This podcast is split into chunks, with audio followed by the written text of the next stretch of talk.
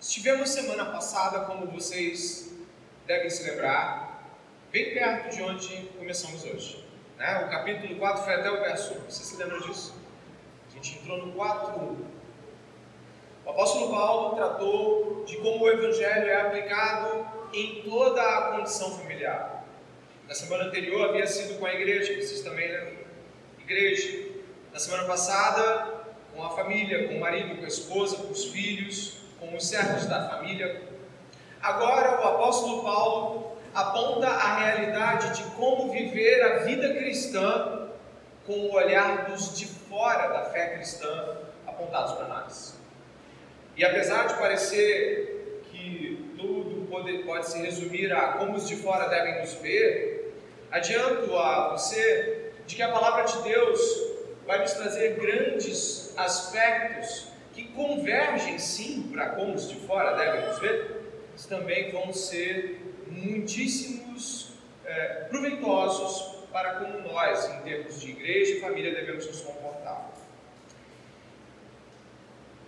O apóstolo Paulo nos vai fazer pensar aqui, que é o Paulo é o escritor dessa carta, em um ponto que eu acredito que todo mundo aqui já vivenciou.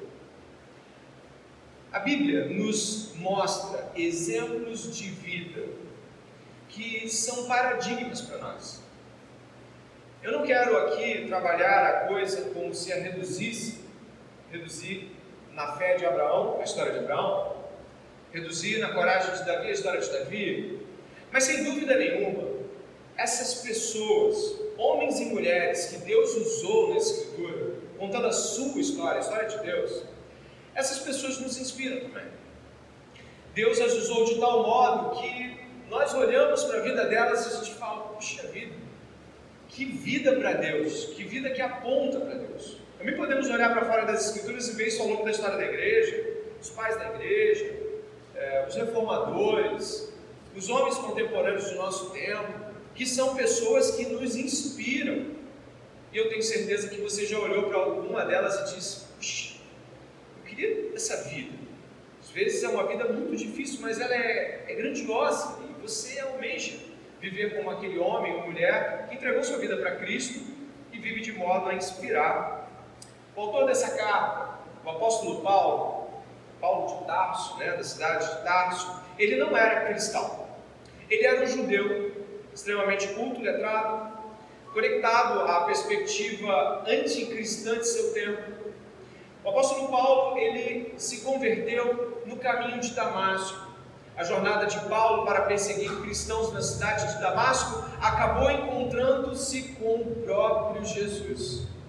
E o próprio Jesus Cristo, encontrando Paulo, transformando Paulo, envia Paulo para uma grande missão que ele repete várias vezes no livro de Atos. Você vê três repetições sobre a grande história de Paulo, e ele nas suas epístolas costuma repetir mais uma vez. O apóstolo Paulo, ele nos inspira porque ele mostra que a vida cristã é tal como uma guerra.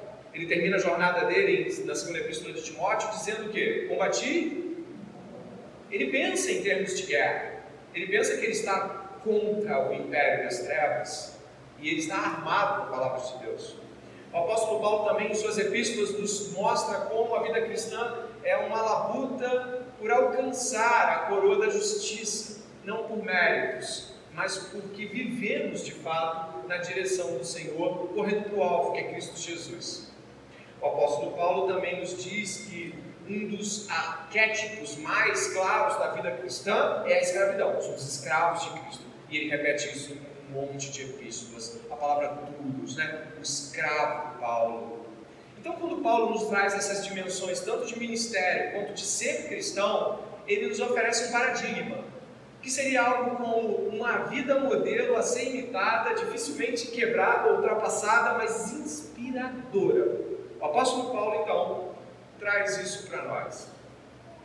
Mas às vezes o que nos traz uma grande curiosidade é percebermos quando os nossos heróis, e aí eu quero usar com respeito tremendo, sabendo que nós imitamos Cristo Jesus nessas pessoas e elas em si mesmas não são nada, mas eu diria as pessoas que o Senhor nos mostra como a quem devemos imitar, e Paulo chama a imitação para si, 1 Coríntios capítulo 11, verso 1, sejam meus imitadores. Então ele está chamando a responsabilidade.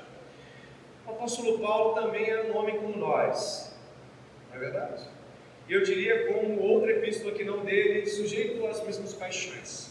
Um vaso de barro nas mãos do oleiro, um homem quebrado, um homem que muitas vezes se vê sem força para prosseguir na caminhada. E você sabe, aqui ele está preso, provavelmente em Roma, segundo Atos capítulo 28, em uma prisão que talvez não seja mais severa com a qual ele iria passar, mas era uma prisão. O apóstolo Paulo, então, assim como nós, em nossos momentos mais difíceis da jornada, também precisava olhar para trás na jornada bíblica e se inspirar em alguém com o qual devesse olhar e dizer: é, Deus fez isso na vida dele e vai fazer na minha. O que vamos estudar hoje parte de um princípio que talvez não tenha ficado muito claro para você, ou talvez já tenha e aí não tem nenhum problema, Deus só está reforçando. É de que o apóstolo Paulo vai construir toda essa sentença do capítulo 4, verso 2 até o verso 6, inspirado em outra história bíblica. O apóstolo Paulo vai estar em outro livro bíblico do Antigo Testamento, desenhando a história que vamos ler as recomendações, as doutrinas e até mesmo o contexto é muito parecido. Nós vamos estar hoje relembrando, não é possível nunca que esqueçamos, que Paulo está aguardando o julgamento. Ele apelou para César, o imperador do vasto império romano. Ele disse que apelaria para César e foi para César. Teve um naufrágio, né? eles tiveram um problema na embarcação, tudo se perdeu em termos materiais, mas os homens se salvaram. E bom, e Paulo chega a Roma. E está preso em Roma, esperando o julgamento de César. Ele está preso e ele tem amigos com ele. Né? A gente vê que a carta começa com Timóteo lá sendo relacionado entre os outros. Podemos imaginar que outros podem estar é, é relacionados a essa jornada, como o próprio médico Lucas, autor do Evangelho de Lucas e do livro de Atos. E onde eu quero chegar aqui? Esse é o contexto. Paulo preso, Império Romano, um enorme e vasto Império Romano, ele está esperando o julgamento. E Paulo aqui, tanto na fraseologia, ou seja, na, estru na estrutura das frases, quanto nas recomendações, vai nos apontar para Daniel capítulo 2. De um modo maravilhoso, a palavra de Deus aqui vai fazer aqueles encontros que quando a gente vê, a gente se vislumbra e fala que magnífico. Paulo estava inspirado em outro homem, vivendo sobre a égide de outro império, também prisioneiro desse império. Daniel, assim como Paulo, estava servindo a Deus, ainda que sob o império dos homens. E nós vamos estar agora, neste primeiro momento, neste trecho bíblico, salientando de que assim como eu e você, Paulo também precisava de inspiração nas Escrituras para continuar uma jornada muito dura. E esse primeiro ponto eu gostaria de chamar de Daniel, Paulo e nós. A epístola de Colossenses vai estar para a gente aqui marcada. E caso você queira ir até Daniel capítulo 2, fará muito bem. É só marcar Colossenses. Ah, você leu comigo toda essa estrutura aí de, de capítulo 4, verso 2 e 6. E o que nós vamos ter no capítulo 2 de Daniel, eu vou precisar com isso fazer uma espécie de contação de história para resumir o assunto e então entrarmos nos versículos propícios de Daniel. Bom, aqui Daniel e os seus três amigos, que você conhece, os homens da fornalha, né?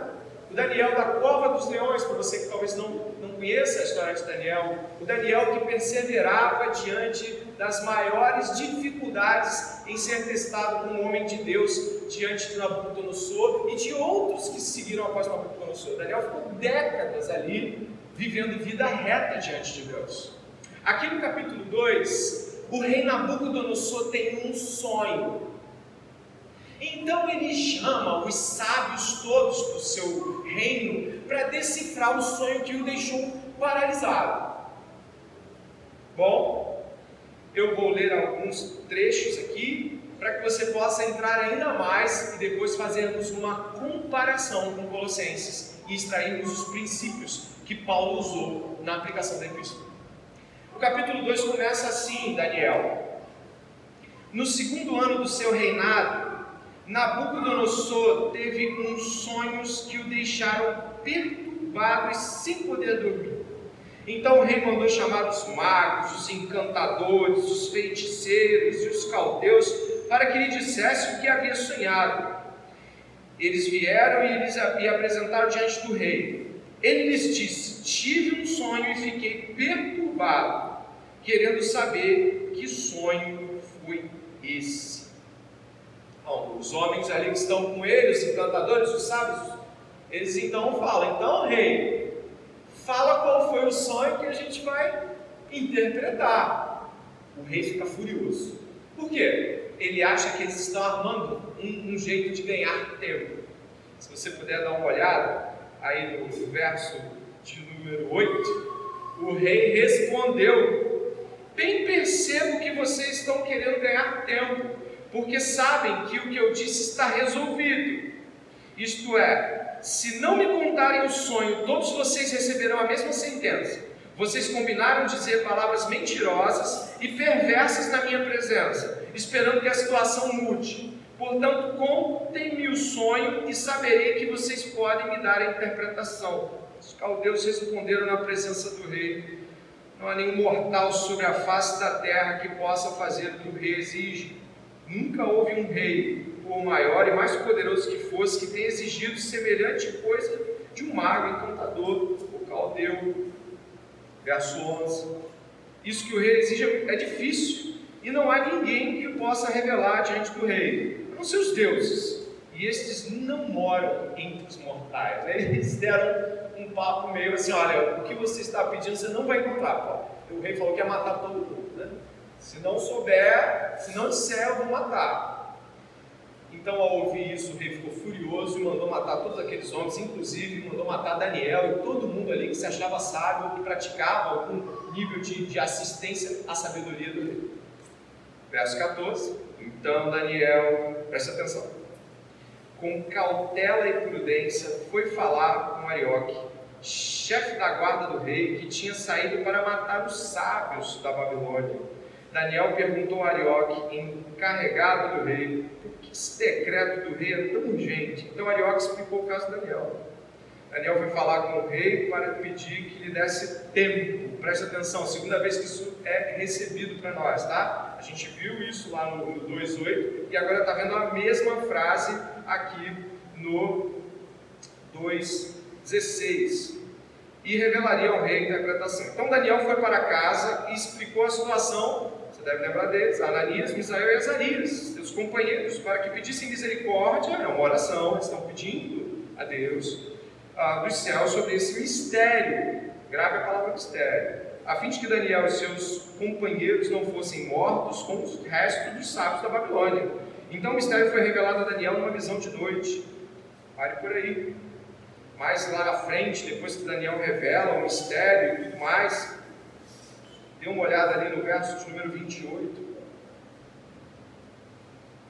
Daniel, verso 27. Daniel respondeu na presença do rei: O mistério que o rei exige, nem sábios, nem magos, nem encantadores o podem revelar, mas há um Deus no céu que revela os mistérios, pois fez saber ao rei Nabucodonosor o que vai acontecer nos últimos dias. Os sonhos e as visões que o Senhor teve quanto quando estava em sua cama são estes. E aí começa Daniel a explicar todo o sonho para o rei. E por fim, a última parte que vamos ler, 44 e 45. Daniel termina dizendo assim depois da visão: Mas nos dias desses reis, ou seja, dos quatro reinos que sucederão Nabucodonosor e depois cairão, o Deus do céu levantará um reino que jamais será destruído e que não passará a outro povo. Esse reino despedaçará e consumirá todos esses outros reinos, mas ele mesmo subsistirá para sempre. Assim como o rei viu que do monte foi cortada uma pedra sem auxílio de mãos humanas, e ela despedaçou o ferro, o bronze, o barro, a prata e o ouro. o grande Deus revelou ao rei o que vai acontecer no futuro. Certo é o sonho, e fiel é a sua interpretação. Bom, Nabucodonosor se prosta, manda trazer coisas de presente para Daniel. Os sábios não são mortos e a situação que se desenvolve é de que Deus, o Deus dos céus, como Nabucodonosor chama, ele passa a ser honrado diante de tudo aquilo. Para que você possa entender a grandeza desse texto, eu faço questão de mencionar de que a descoberta não foi minha, óbvio. Né? Ao estudar o texto, a gente tem a oportunidade de ver comentaristas falando. Então, William Hendrickson, J.K. Bale, é, coloquei o nome de um monte aqui que eu achei, Ralph Martin, da Vida Nova, Craig Skinner, todos eles apontam para a realidade de Daniel como sendo a realidade, o pano de fundo desse trecho que nós estamos vendo. Eu preparei aqui uma espécie de quadro, e eu sei que a distância é grande, mas você pode analisar pelo menos pelo menos olhando os versículos que vão se alinhar. Por exemplo, Daniel 2,8, quando o rei diz: Vocês estão querendo ganhar tempo. É exatamente Colossenses 4,5: Sejam sábios no modo de agir com os que são de fora e aproveitem bem o tempo. Esta expressão, Kairos exagaroso, só acontece aqui e em Daniel. E pasmem, em mais nenhum trecho de grego daquela época, em nenhum livro fora da Bíblia. Só ali. É um paralelo. É uma expressão que, que o próprio Paulo tirou dali. Se você puder perceber o contexto no qual o próprio Paulo se envolve, é um contexto também que ele está prestes a morrer. Mas ele pede que o tempo seja ganho de forma a ser usado com sabedoria. Mas não acaba aí não. Repare ali que quando o decreto sai, Daniel vai falar com o Arioque, você lembra? Daniel vai falar com o Arioque com cautela e prudência, está na parte de baixo, 2, 3, 14, em Colossenses 4, 5 e 6. O próprio apóstolo Paulo diz o seguinte: sejam sábios no modo de agir com os que são de fora e aproveitem bem o tempo. Exatamente a mesma fraseologia de Daniel que a palavra dita por vocês seja sempre agradável, temperada com sal, para que saibam como devem responder a cada um dos de fora.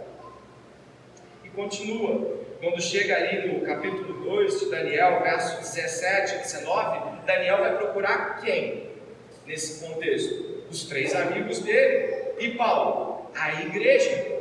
Paulo também pede oração para que as portas se abram. Olha o que diz aqui, Continua, é, a terceira parte ali, continue a orar em Colossenses, vigiando em oração com ações de graça. Orem para que eu torne esse mistério. Não existe outro trecho das Escrituras onde mistério, sabedoria e ganhar tempo aconteçam ao mesmo tempo. Porque Paulo estava associando sua condição de tempo e lugar a Daniel. E ele fala: ó, orem para que eu tome esse mistério, eu torne esse mistério conhecido, como me cumpre fazer. Paulo quer chegar até César e fazer o quê? Você sabe, você entendeu agora. Ele quer chegar até César e fazer como Daniel fez. Orem por isso, para que eu faça esse mistério. Qual é o mistério que a gente viu Daniel falando? De que um grande reino passaria por cima tudo aquilo e reinaria eternamente. E diz mais, 4.3 alinhado com 2.28 de Daniel, ao mesmo tempo orem também por nós, para que esse Deus nos abra uma porta-palavra, a fim de falarmos do mistério pelo qual também estou algemado. Daniel 2.28 diz assim, ó, mas há um Deus no céu que revela mistérios. Eu sei que você não está conseguindo ver, mas eu estou olhando para você. Tudo igual, está conectado. E aí, se você observar, Daniel fala sobre o mistério. Qual é o mistério? Mas nos dias desses reis, diz essa parte última aqui, o Deus do céu levantará um novo reino que jamais será destruído, que não passará a outro povo. Esse reino despedaçará e consumirá todos os outros reinos, mas ele mesmo subsistirá para sempre.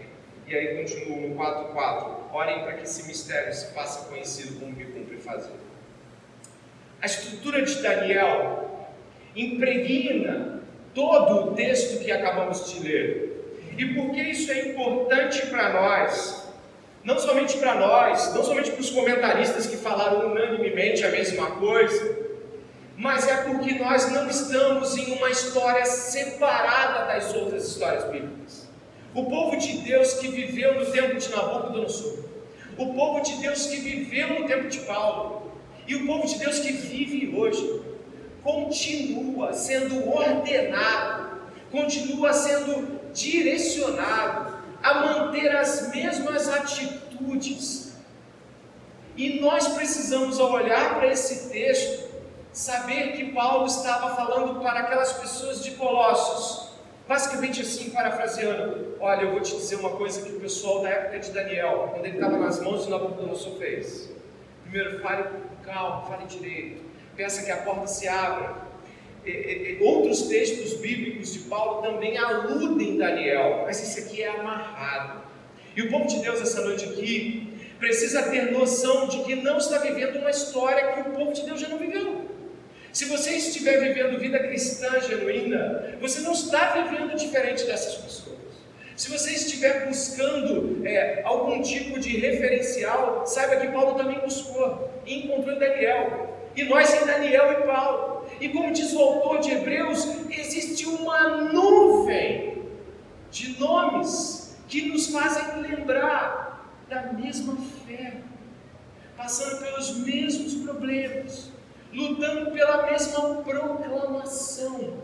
Qual era a genuína preocupação de Daniel? Você lembra da preocupação de Daniel? Era de que o nome de Deus fosse proclamado. Daniel e seus amigos não se dobravam a nenhuma atitude de Nabucodonosor ou de qualquer outro rei que fosse contra o nome de Deus. E o que, que Paulo está fazendo aqui? Ele está preso em nome do Evangelho. A carta aos Filipenses, que é contemporânea dessa carta, do mesmo contexto, Paulo fala no capítulo 1: Olha, eu sei que vocês estão preocupados eu estou preso, mas fiquem sabendo vocês que as minhas algemas as minhas agruras aqui não, não amordaçaram o Evangelho. Até a guarda pretoriana já sabe. Olha a alegria dele. A guarda de César está sabendo do Evangelho. E nós aqui esta noite precisamos compreender isso. 1 Coríntios capítulo 2, verso 1 ao 8, eu, alguma coisa mais escura para você perceber. Paulo também vai usar palavras que nos fazem pensar sobre como ele se via dentro disso. O que eu estou dizendo para você é que Paulo se viu como Daniel e respondeu como Daniel. Ele viu a si mesmo em um contexto que Daniel passava, falou assim: Eu vou responder como Daniel. E viveu como Daniel. Nesse sentido, ele imitou Daniel. Nós imitamos Daniel, imitamos Paulo. E não temos uma história nova para contar, senão a dos nossos pais na fé. Olha 1 Coríntios capítulo 2, verso 1 ao 8. Irmãos, quando estiverem com vocês, anunciando-lhes mistério de Deus, está lá o mistério de novo, né? Mistério de Deus. Eu não fiz com ostentação de linguagem ou de sabedoria. Olha a sabedoria que vai aparecer no texto de novo aí. Agora, ele continua, vai à frente e olha ali, ó. No entanto, no entanto, transmitimos sabedoria lá embaixo, onde já está em negrito de novo, entre os que são maduros. Não, porém, a sabedoria deste mundo, nem a dos poderosos desta época, que são reduzidos. Você lembra de Daniel? A fala de Daniel é o Senhor que estabelece reis, os faz cair, os reduz a nada, e Daniel coloca tudo dizendo o seguinte: o céu reina. Assim que termina a história de Nabucodonosor, pouco antes dele virar bicho, a voz vem do céu dizendo: até que saiba-se que o céu reina. Daniel usa a expressão: é Deus que estabelece reis e os faz cair. Paulo sabe que a sabedoria desse tempo e o poder dos poderosos é reduzido a nada diante do mistério do reino de Deus. E continua: pelo contrário, transmitimos a sabedoria de Deus em mistério, a sabedoria que estava oculto e que Deus predeterminou desde a eternidade para a nossa glória. Lê o verso final, se você conseguir, aqueles que conseguiram vez.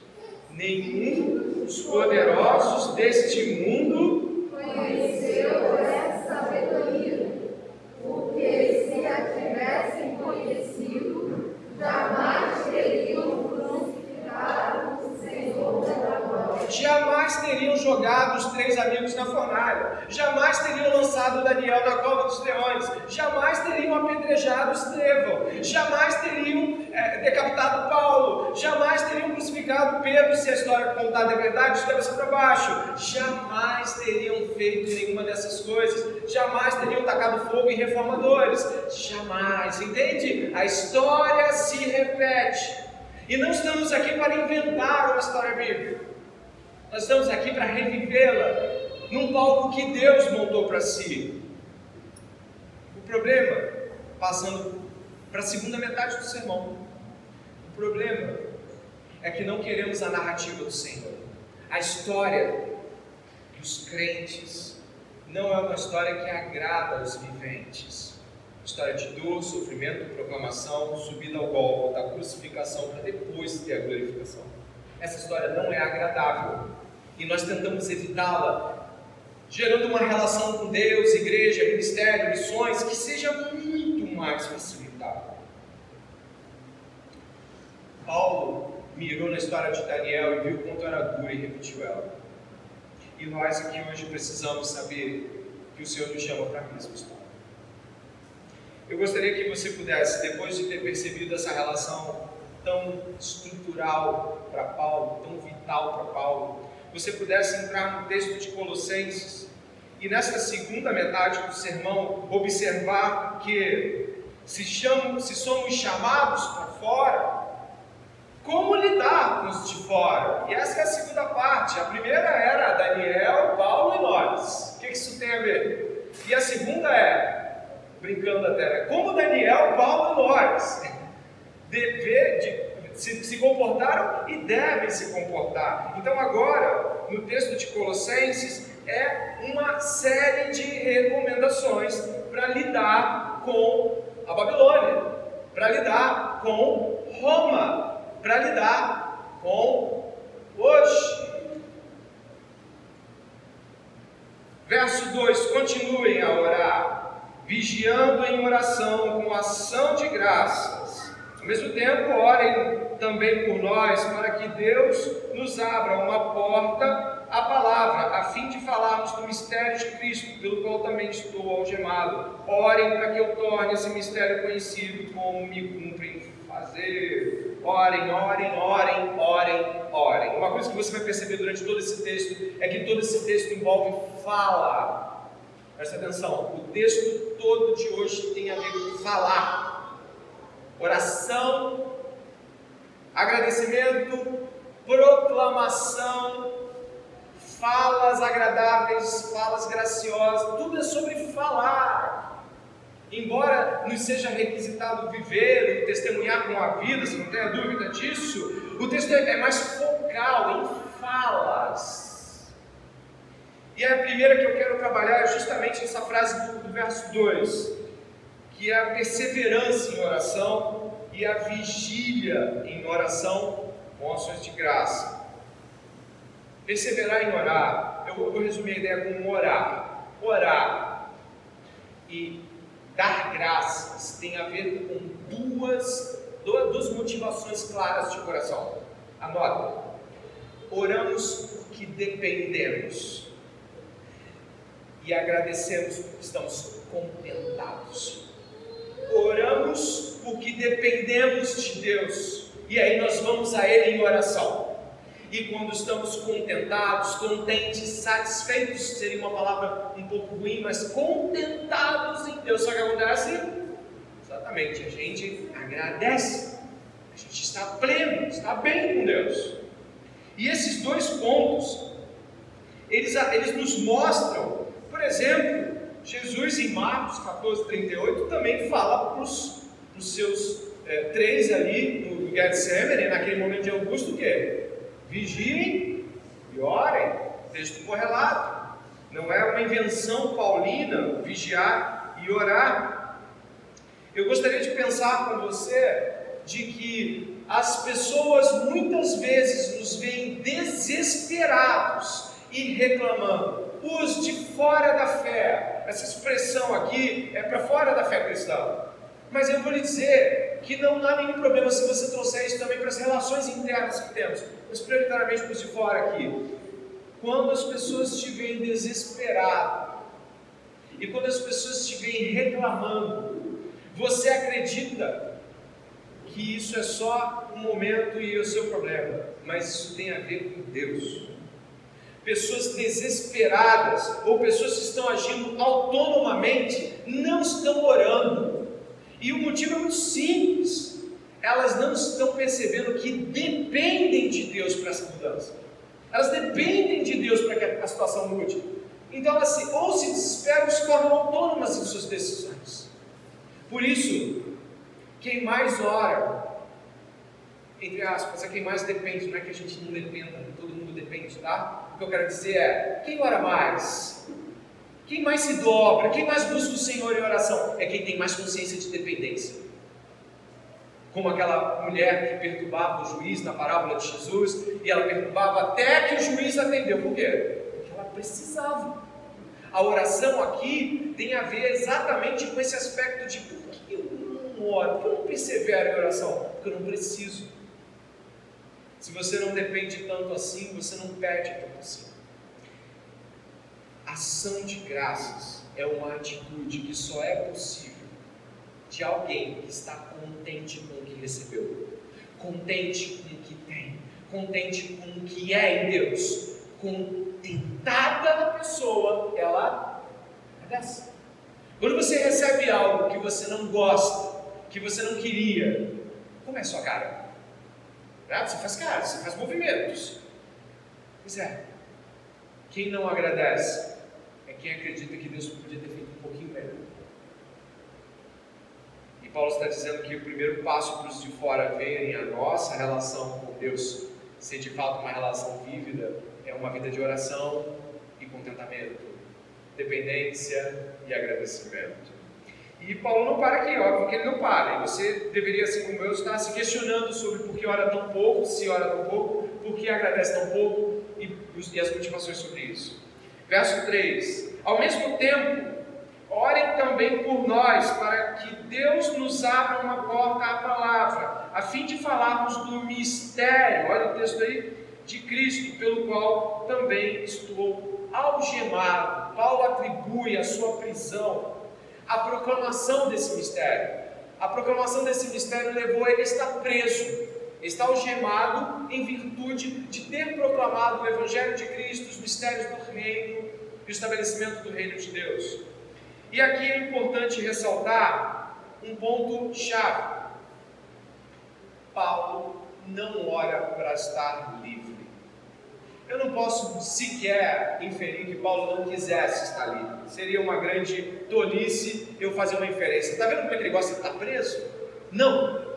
Mas eu gostaria de que você se colocasse numa cadeia, imaginativamente, e pensasse qual seria o primeiro pedido de oração. Portas abertas para você ou portas abertas para o Evangelho? Costumo ouvir pessoas pedirem para orar para que Deus abra as portas. Eu contaria no dedo quantas vezes essas portas foram para o. Você já ouviu essa expressão, não? Estou pedindo a Deus que abra as portas, que abra as janelas, né? Mas janela de quê? Janela de emprego, porta de emprego, porta de estudo, porta disso, várias portas. Mas a porta que Paulo quer que se abra é da proclamação do Evangelho. Então, no primeiro momento, falamos o quê? Será que demonstramos dependência e contentamento? Dois, o que, que eu quero que aconteça primeiro? Que a vida se resolva para mim ou que o Evangelho seja pregado a outros? Estamos tão acostumados a fazer as coisas para nós mesmos. As programações da igreja para a própria igreja, os, os cultos da família em casa, próprios de casa. Estamos tão preocupados de montar grupos para muita edificação. A gente está preocupado e tá bom, isso não é errado. Isso não é errado. Mas qual é a preocupação de Paulo em muitos dos seus momentos de clamor? É o quê? Que Cristo seja conhecido por outros. Que Cristo seja alguém a qual os outros possam ver libertação. E isso às vezes não mora no nosso coração. Queremos que as portas abertas sejam iguais às portas de todo mundo. Não é? Caminhe no texto. E se segue aqui, né? e eu tenho com certeza algo que eu poderia antes de mencionar, essa, essa terceira, essa terceira admoestação, encorajamento paulino, eu gostaria de citar 1 Coríntios 9,16, eu não sei se coloquei aqui, eu acho que sim, talvez, né? Paulo falava assim quando estava falando de proclamação: Olha só, se anuncio o Evangelho, não tenho de que me gloriar, pois sobre mim pesa essa obrigação, porque ai de mim, se não pregar, não minimize isso. O texto de 1 Coríntios 9, a qual eu gosto muitíssimo e de modo pessoal fala muito comigo, esse texto fala de um Paulo que é livre se submetendo à escravidão pelo Evangelho. E ele aqui: ai de mim, sabe o que é isso? Isso é temor. Isso, isso é alguém que pertence a alguém. Não é alguém que tem uma missão apenas para o mundo. Eu tenho uma missão no mundo. Não. É alguém que tem senso de pertencimento. Eu tenho um dono. Pois leia 1 Coríntios 9. E ele manda em mim. E ai de mim que não obedeça. Quando na conversão de Paulo existe uma frase que não está às vezes em todas as narrativas, mas tenho certeza que, que em algumas, que é Jesus falando assim: dura para você, Paulo, recalcitrar contra os aguilhões. São aqueles fincos na barriga do, do cavalo, do animal de carga, aquelas esporas que faziam o animal se submeter ao eixo. Paulo era um animal solto e bravo e Deus selou ele Deus precisa nos selar. Eu quero dizer no sentido de que Deus ele precisa abaixar nossa bola e mudar na gente. E muitos de nós têm dificuldade de entender o Pai amoroso, o Deus que morreu na cruz do Calvário, a liberdade cristã, ser salvo em Cristo. Tem verdade, na verdade, tem uma dificuldade enorme de entender o Deus que manda e eu obedeço, o Deus que ordena e eu faço. Por isso, ao pensar num Paulo na cadeia, eu imagino a mente dele assim: puxa, está calor aqui. Talvez na segunda prisão, né, que é uma prisão mais severa, o prisioneiro não podia cortar o cabelo, nem fazer a barba, nem tomar banho. Você já imaginou isso? Uma semana, duas semanas, três, você imaginou? Eu imagino ele, puxa, tudo que eu queria era um banho, tudo que eu queria era um pouco de água fresca, tudo que eu queria era um olhar na janela, que eu queria era poder passear nas praças, pegar de novo a Torá, abrir, me deleitar com o texto de Isaías, tudo que eu queria era isso. E aí eu imaginei ele olhando para tudo em volta e falando: Deus, abre uma porta para eu pregar hoje, nesse dia quente, sujo e difícil. Abre uma porta, abre uma porta. E nenhuma das cartas, o primeiro pedido de Paulo é por liberdade. Todas elas é que o Evangelho seja conhecido. E é, olhar para isso, às vezes, para nós é quase que olhar para uma utopia. A gente fica assim, nossa, Paulo. Paulo olhou para trás e falou: tem Daniel antes de mim. Olha para Daniel e vê se a gente tem diferenças. Agora olha para mim.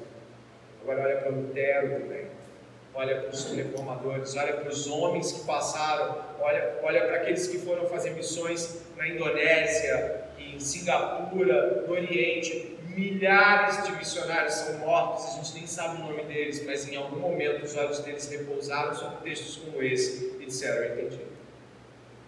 Eu tenho um dono, eu tenho alguém que é meu Senhor, e eu preciso me submeter a Ele para aquilo que Ele pediu, no tempo que Ele pediu, como Ele pediu. Paulo entendia isso. A terceira recomendação, ou ordem paulina, é de que devemos andar com sabedoria. Você encontra isso aí no verso 5. Sejam sábios no modo de agir com os que são de fora e aproveitem bem o tempo. O que é ser sábio? A sabedoria bíblica não é saber alguns verbetes como se eu soubesse os provérbios e aplicasse eles. Eu sei umas frases bíblicas que eu jogo. Você já viu gente fazendo isso? Ela se acha cristã porque ela gravou alguns versículos. Ela se acha sábia porque ela não faz tudo aquilo que ela acha que alguém muito mal, que não é ela, faz diferente. Então ela é sábia porque não mata, não rouba, não adultera. Mas a sabedoria bíblica, apesar de tudo isso estar correto de ser vivido, né? tem, que ser, tem que ser cumprida a lei de Deus, a sabedoria bíblica ela vai trabalhar em um campo ainda mais intenso, onde o conhecimento de Deus e a aplicação desse conhecimento tornam-se frutíferos.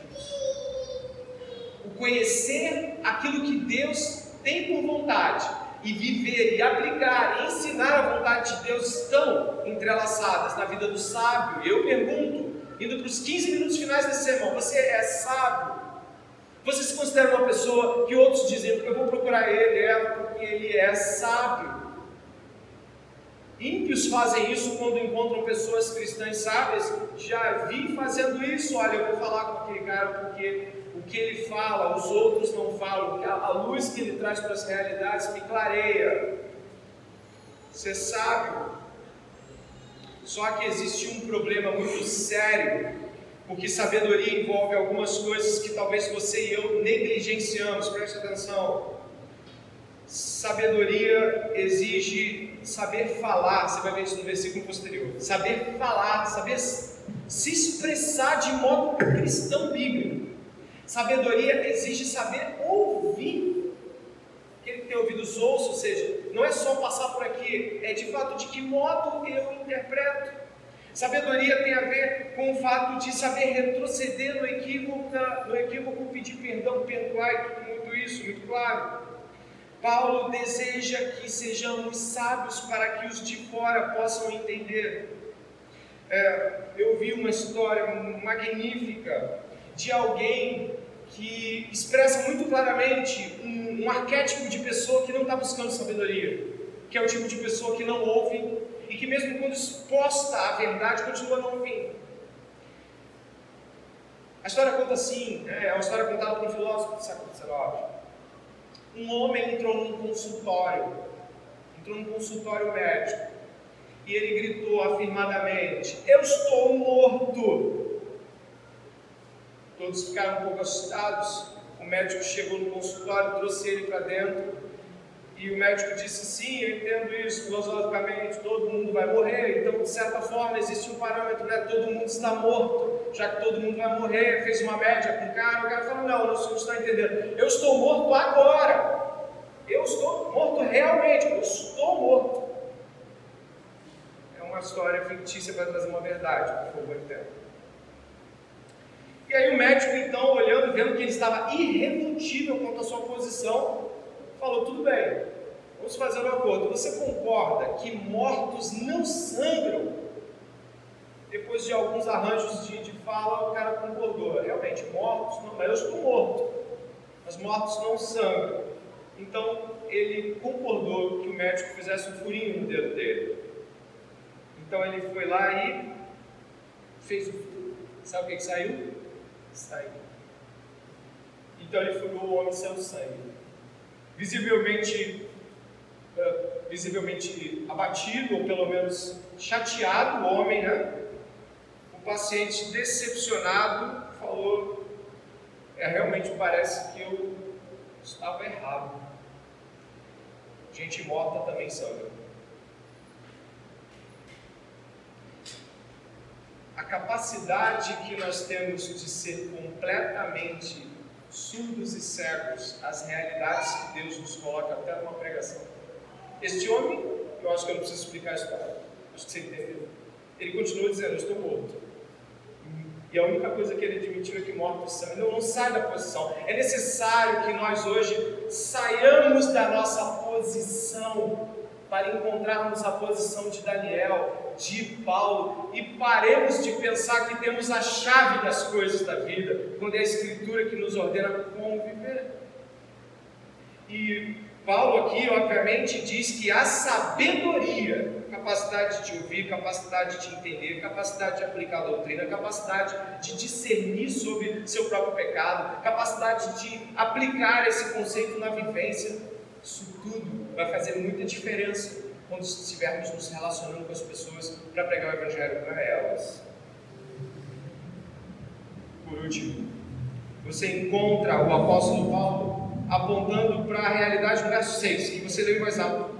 Que a palavra dita por vocês seja sempre agradável, temperada com sal, para que saibam como devem responder a cada um. A palavra dita agradável, no grego está graciosa.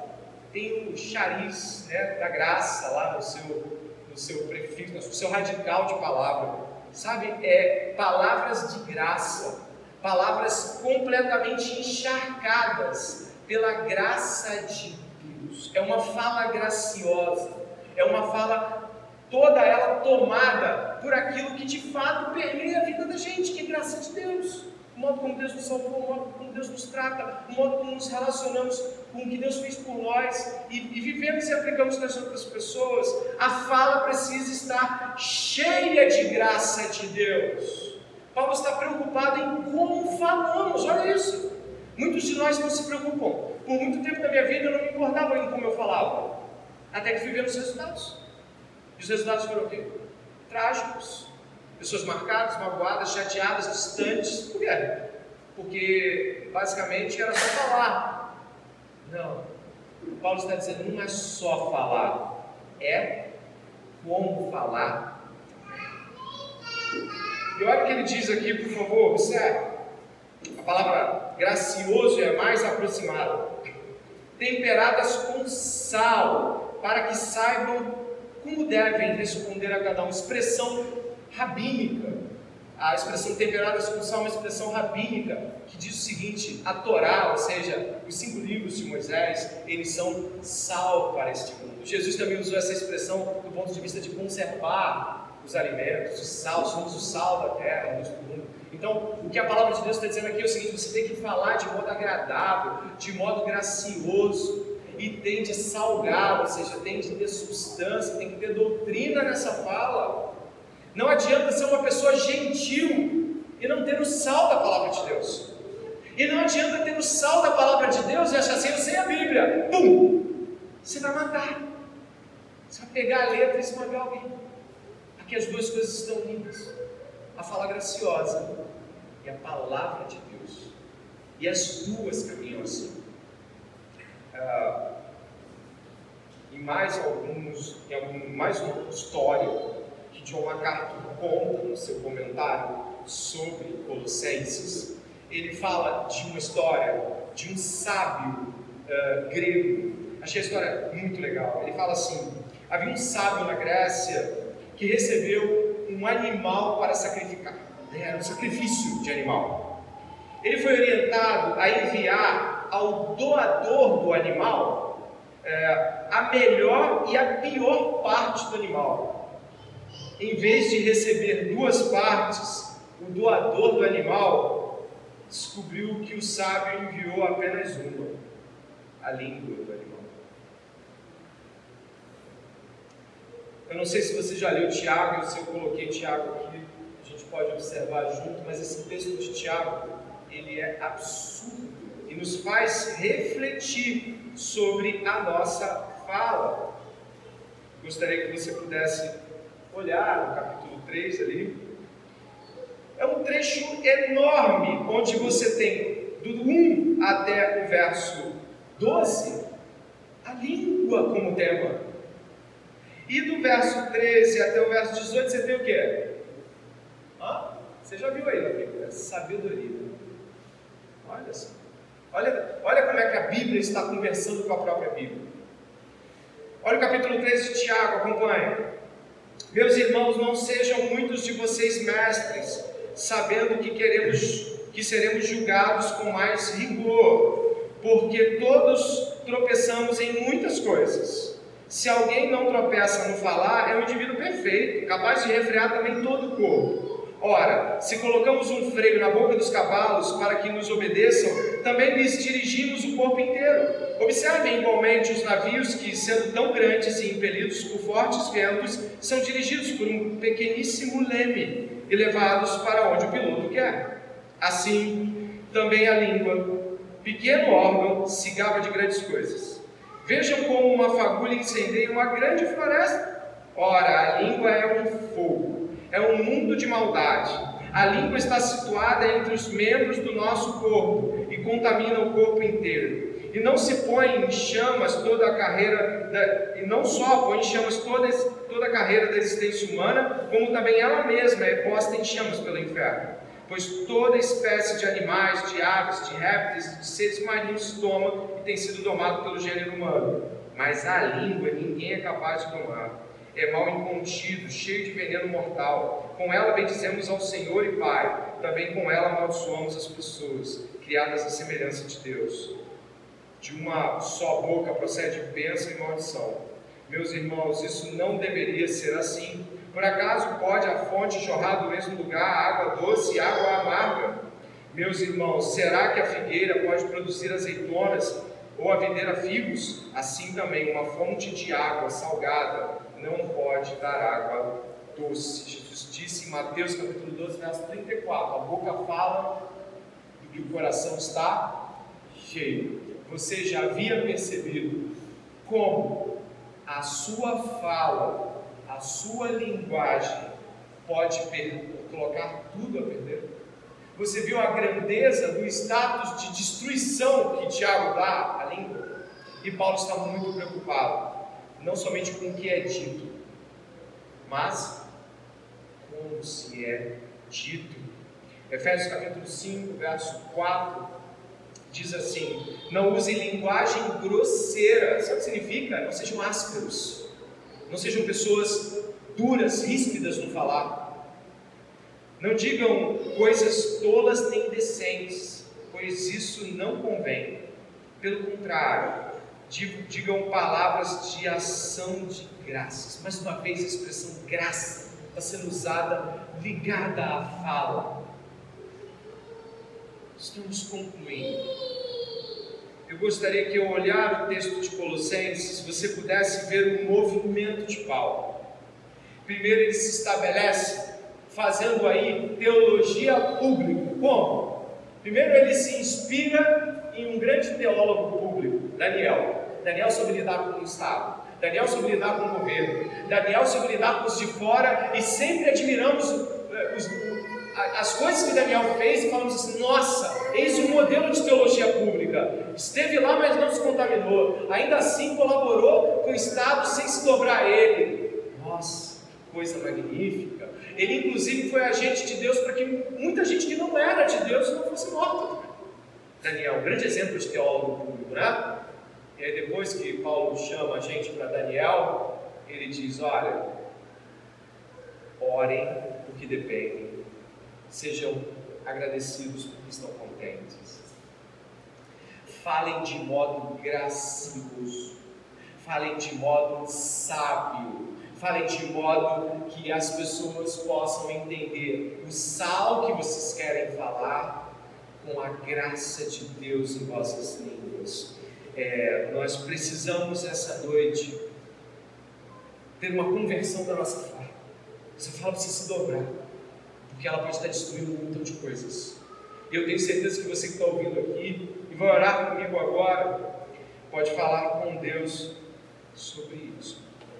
Falar com o Senhor sobre a sua fala, sobre a sua linguagem, porque ela diz muito do que eu e você somos e pensamos. Então, nesse momento, ore comigo, por favor. Senhor nosso Deus e nosso Pai. Te agradecemos, Deus, porque o Senhor nos traz aqui a dimensão